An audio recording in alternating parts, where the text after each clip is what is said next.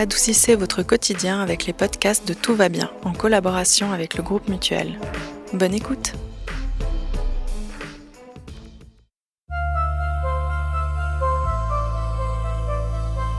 Je n'ai pas d'enfant, mais je suis curieuse et j'aime observer ceux qui m'entourent. Un petit neveu né il y a 17 mois qui mange avec un appétit de glouton, un autre de 6 ans qui commence à ressembler furieusement à sa maman et à sa tante, moi, avec ses goûts pour euh, les crudités, le fromage et son manque d'appétit pour la viande. J'imagine que le mimétisme alimentaire opère entre les parents et les enfants et entre les tantes et les neveux. Enfant, je me rappelle d'ailleurs que je restais seule devant mon assiette car je ne finissais pas m'aider de jambon, mais ça c'était à une autre époque. Alors quelles sont les interrogations des parents d'aujourd'hui? Pour répondre à cette question, dans cet épisode que l'on réalise à l'aube de septembre, synonyme de rentrée, on se concentre sur l'alimentation des plus petits. Allez, on vous mime de la main à la fourchette qui fait l'avion, et c'est parti Bienvenue dans Tout va bien, un podcast féminin pour adoucir le quotidien. Faut pas tuer les instants de bonheur, Valentine. La vie, c'est comme une boîte de chocolat. On ne sait jamais sur quoi on va tomber. Cet épisode est présenté par Juliane Monin.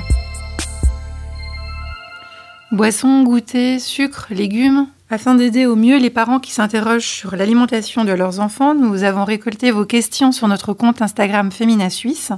Et pour y répondre, nous accueillons Céline Broyet, diététicienne diplômée, nutritionniste, également thérapeute Touch for Health. Bonjour Céline. Bonjour Juliane. Alors tout d'abord, encore un grand merci à nos auditeurs et auditrices pour leurs questions envoyées sur notre compte Instagram Femina Suisse. On va commencer avec la première question d'une auditrice qui nous laissait euh, comment faire quand l'enfant de 4 ans ne mange plus de légumes? Oui, alors c'est vrai que la construction du goût prend parfois du temps et il s'agit parfois aussi de néophobie alimentaire.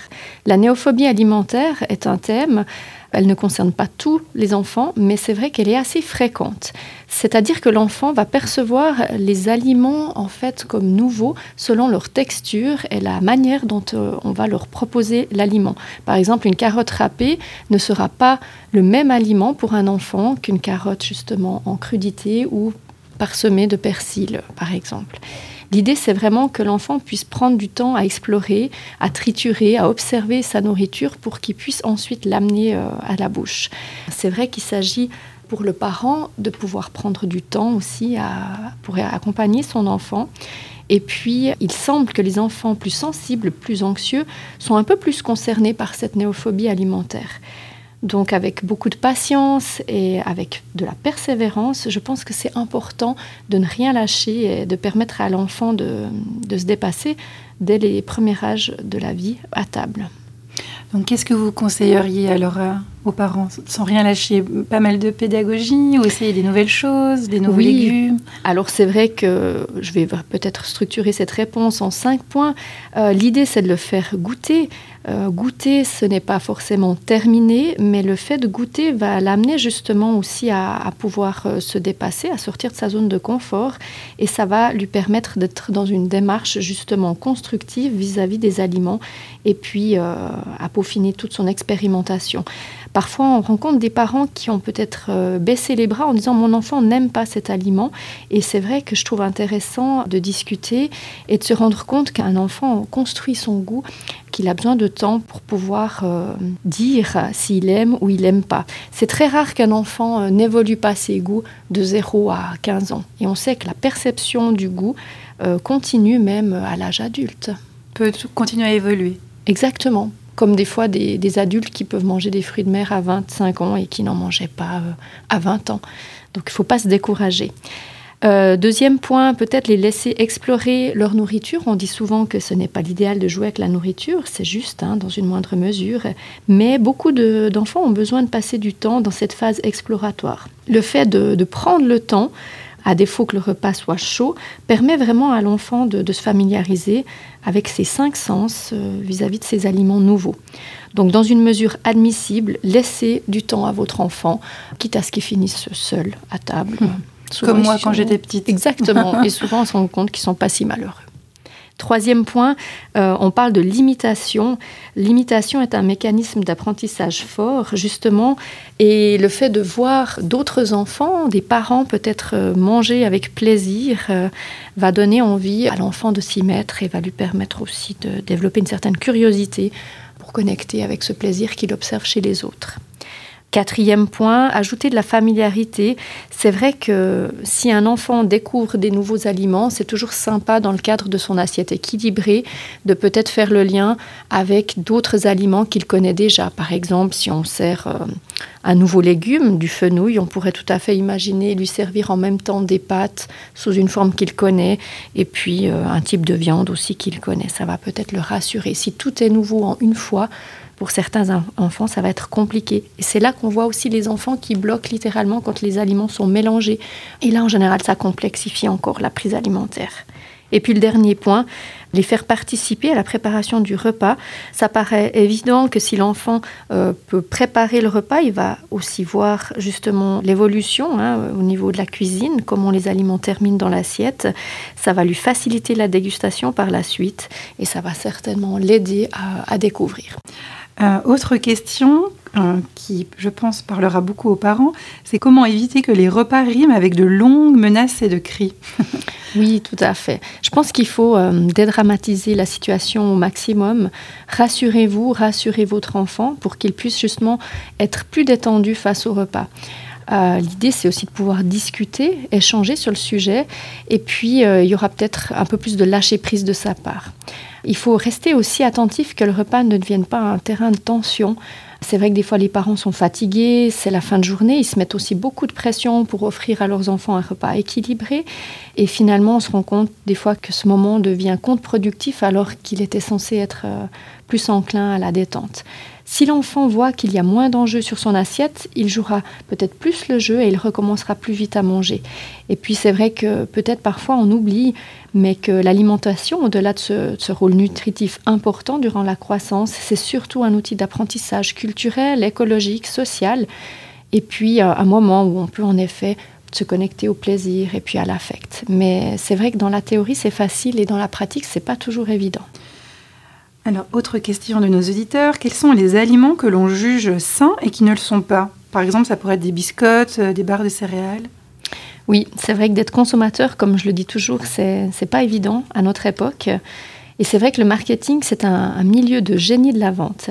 Alors c'est vrai que dans les produits destinés aux enfants, il y a beaucoup de produits euh, qu'on peut juger médiocres. Pour en citer quelques-uns, on a des nectars de fruits version très ensoleillée, on a des boissons euh, avec 3-4 carrés de sucre par déci, on a des pains de mie sans croûte d'une qualité médiocre, mais on a aussi des produits céréaliers avec un joli packaging euh, très animalier.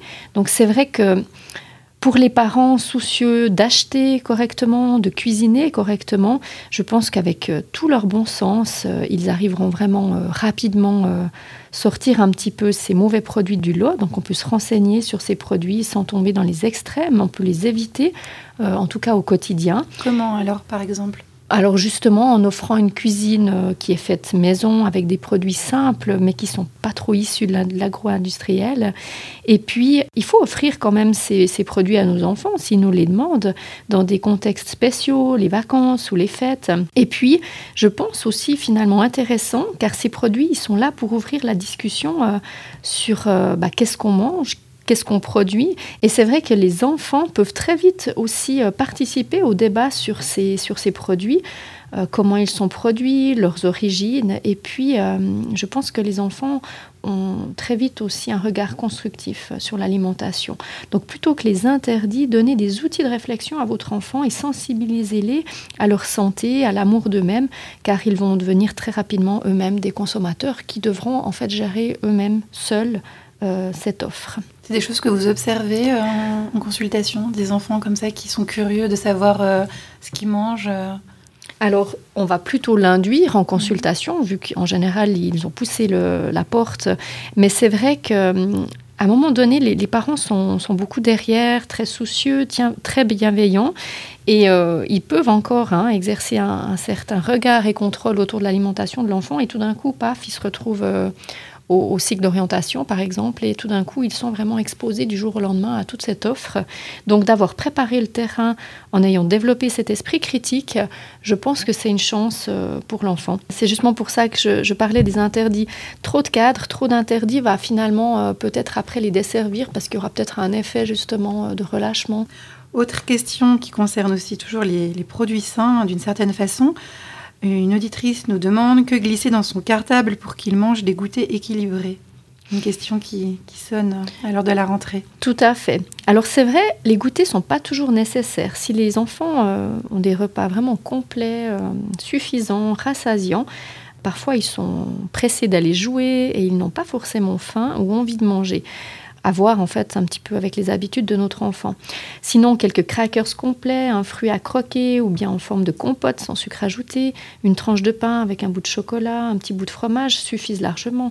Euh, les écoles mettent toujours à disposition des listes d'idées de goûter sains et sympas. Ils ont le souci aussi de, présenter ces documents dans une mise en page qui est ouverte, c'est-à-dire qu'ils ne vont pas stigmatiser euh, à 100% les aliments sucrés ou gras, mais euh, je pense que les parents ont, beaucoup d'outils à disposition pour faire les meilleurs choix. Mhm. Et pour toujours quand même miser sur des aliments qui sont peu transformés ou pas du tout. C'est quand même le, but. Exactement.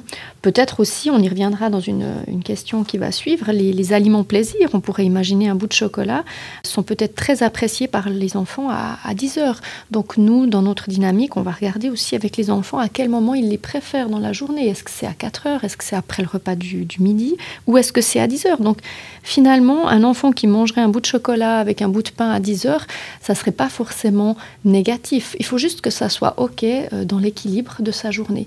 Et là, à nouveau, je, mets en évidence cette idée de communiquer avec l'enfant, de le responsabiliser, et puis, euh, en effet, de pas stigmatiser juste, faux, bien, pas bien. Parce que mmh. l'alimentation, c'est quelque chose de très mouvant, et, l'équilibre se fait sur la journée, sur la semaine. Une autre question qui concerne aussi le sucre, c'est que faire quand mon fils me demande toujours des encas sucrés oui, alors ça, c'est vrai que c'est une question intéressante. Les enfants, en grandissant, justement, ont cette capacité à, s'exprimer, à réfléchir par eux-mêmes. Et puis, je pense qu'il est important de parler avec son enfant, justement, du dosage de ces aliments plaisir. J'ai envie de dire qu'ils soient sucrés ou salés. Donc, regardez euh, avec lui quel est le meilleur moment de la journée pour le, le consommer. Donc, c'est ce que je disais tout à l'heure. Et puis, expliquez-lui qu'un aliment plaisir par jour, c'est OK. Et le but, c'est vraiment de le consommer avec plaisir. Moi, je trouve aussi intéressant d'apprendre euh, à votre enfant à se responsabiliser face à ces produits. On peut par exemple laisser en libre accès un petit panier à la maison d'aliments plaisir. Et là, c'est intéressant d'observer l'enfant. L'interdit, il est souvent peu porteur. Donc c'est vrai qu'on peut être aussi très surpris de voir qu'un enfant euh, gère très bien ses aliments, tant dans la quantité que la fréquence. Après, dans l'observation de son enfant, c'est vrai qu'on peut aussi analyser déjà des tendances à manger ces produits ou à se tourner vers ce panier euh, à douceur lorsqu'il y a peut-être un contexte émotionnel différent. Par exemple, euh, quand l'enfant se sent peut-être seul, découragé ou peut-être quand il a eu euh, une petite misère à l'école. Et là, ça permet aussi de discuter avec son enfant et puis de se dire, ah mais tiens, tu as remarqué que quand tu consommes ces produits, peut-être aujourd'hui c'était trois fois dans la journée, c'est parce que c'est une journée où ça s'est peut-être moins bien passé avec ce petit copain ou avec ta prof. Et l'idée, c'est de voir déjà euh, s'il y a au niveau comportemental justement un terrain de mangeur émotionnel. Mhm. Le mangeur émotionnel, c'est vraiment, on retrouve aussi l'adulte. Euh. Oui, c'est vrai que des fois, euh, alors je ne sais pas vraiment l'origine hein, de ces ressemblances, mais bien sûr que des fois, certains parents qui eux-mêmes ont été dans des restrictions par rapport à peut-être un problème de poids à l'enfance, ont plus de peine à se positionner par rapport à leur progéniture parce qu'au fait, tout ça part de, quelque chose de très sain. Eux, ils veulent éviter finalement certaines stigmatisations pour leur enfant. Ça, c'est tout à fait euh, légitime. Et puis, en même temps, ils, ont un peu de la peine à se situer entre justement comment, euh, comment j'autorise, comment je cadre ou comment je fais confiance à l'enfant. Et, c'est vrai qu'on voit que dans une même fratrie, certains enfants n'ont pas du tout la même relation aux aliments. Et ça, c'est vraiment euh, du cas par cas. Et je pense que La perfection et le contrôle vraiment sont des illusions. Il faut être indulgent avec soi-même en tant que parent, car souvent les parents font du mieux qu'ils peuvent. Hein. Et puis, euh, il faut vraiment euh, peut-être commencer à demander de l'aide si on sent qu'en effet l'enfant a une courbe de poids qui se déséquilibre vers le haut, ou si notre enfant semble plus néophobique alimentaire, justement, qu'il a tendance à, continuer à ne, pas consommer certains aliments et puis qu'il euh, va plutôt se réfugier vers les aliments plaisir.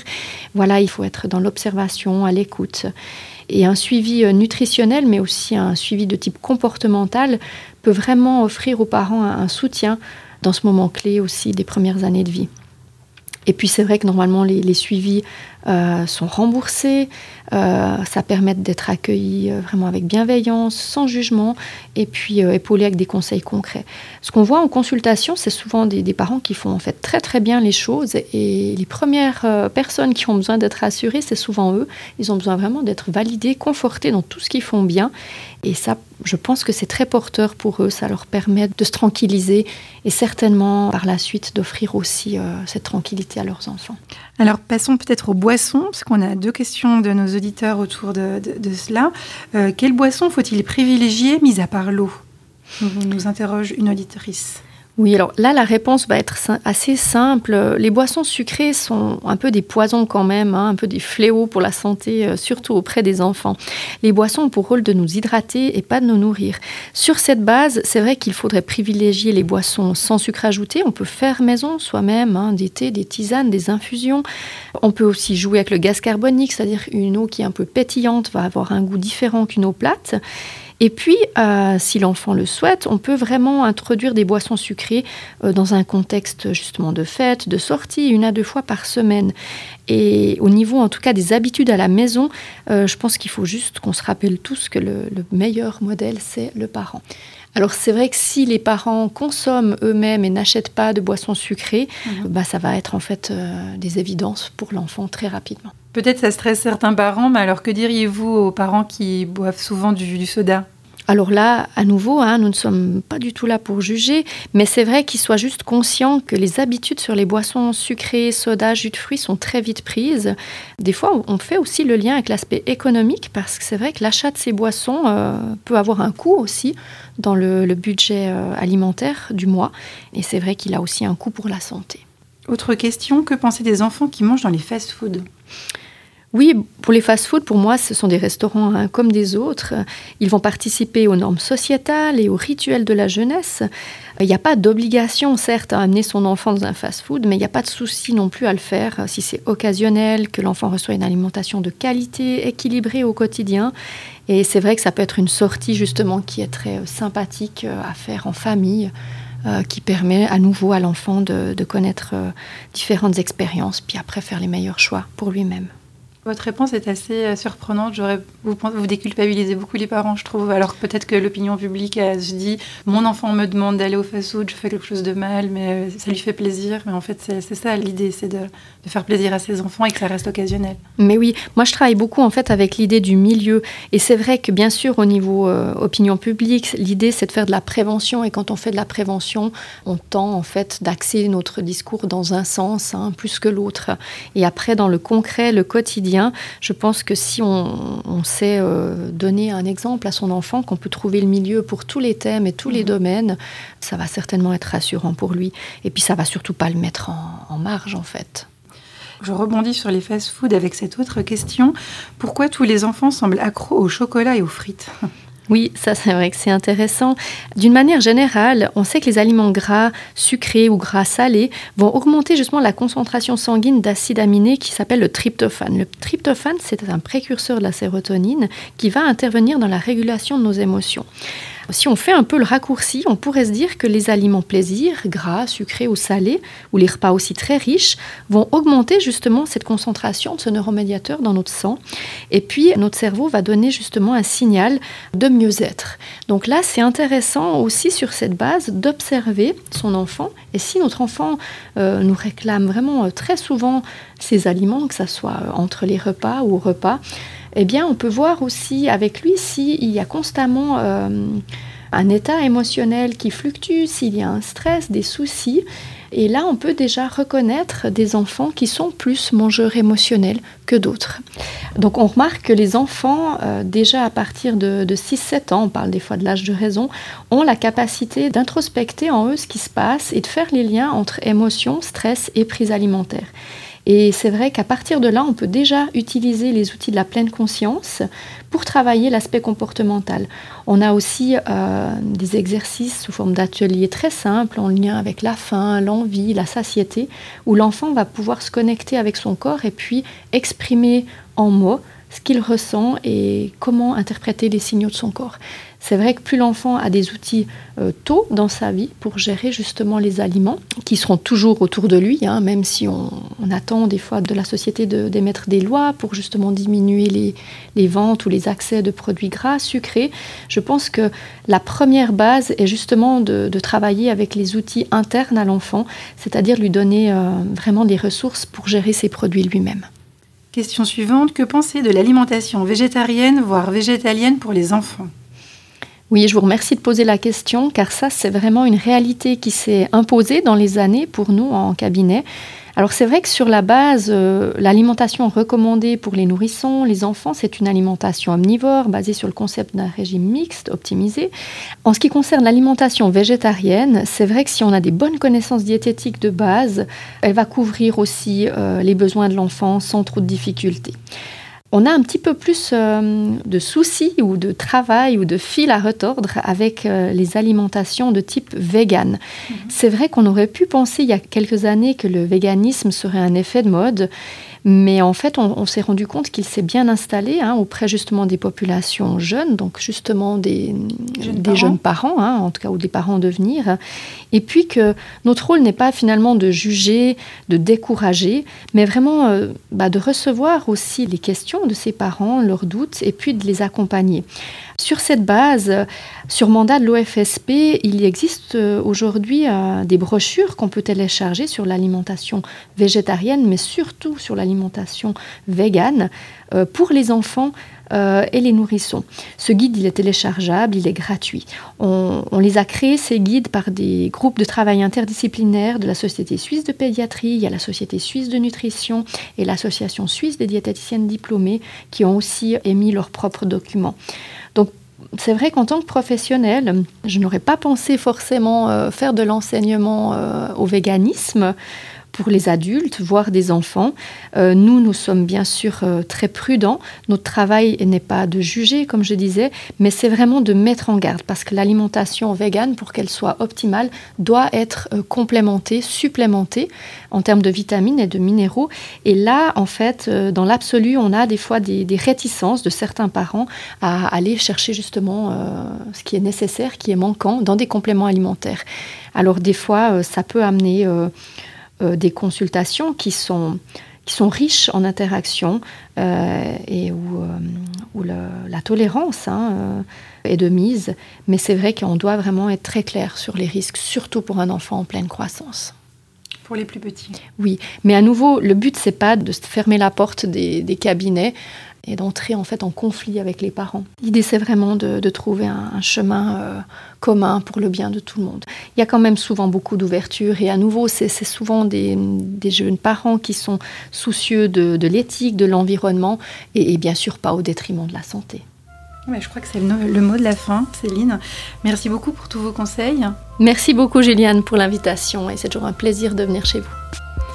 Merci beaucoup à tous nos auditrices et auditeurs pour leur écoute. On espère que cet épisode vous aura procuré des pistes pour mieux saisir l'alimentation de, vos enfants. On vous donne rendez-vous tout bientôt dans un prochain épisode de Tout va bien. D'ici là, surtout, prenez soin de vous.